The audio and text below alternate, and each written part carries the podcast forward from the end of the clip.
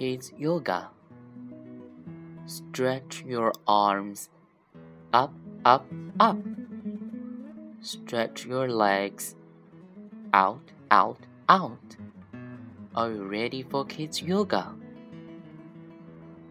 When you feel bored, rock like a ladybug. Lie on your back. Hold your feet.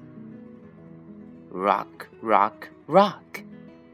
Rocking like a ladybug is fun. When you feel afraid, try to be a lion. Kneel on the ground. Lift up your arms. Roll. When you roll like a lion, you feel brave and strong. When you feel weak, try to be a snake.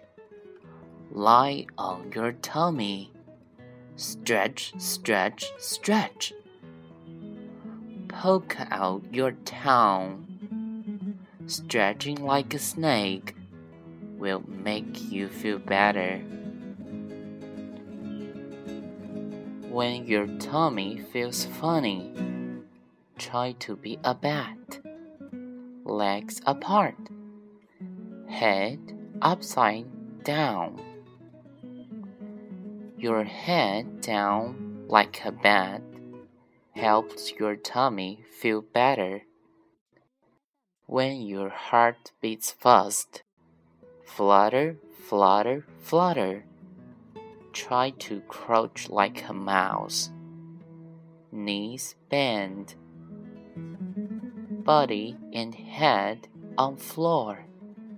Crouching like a mouse makes you feel peaceful.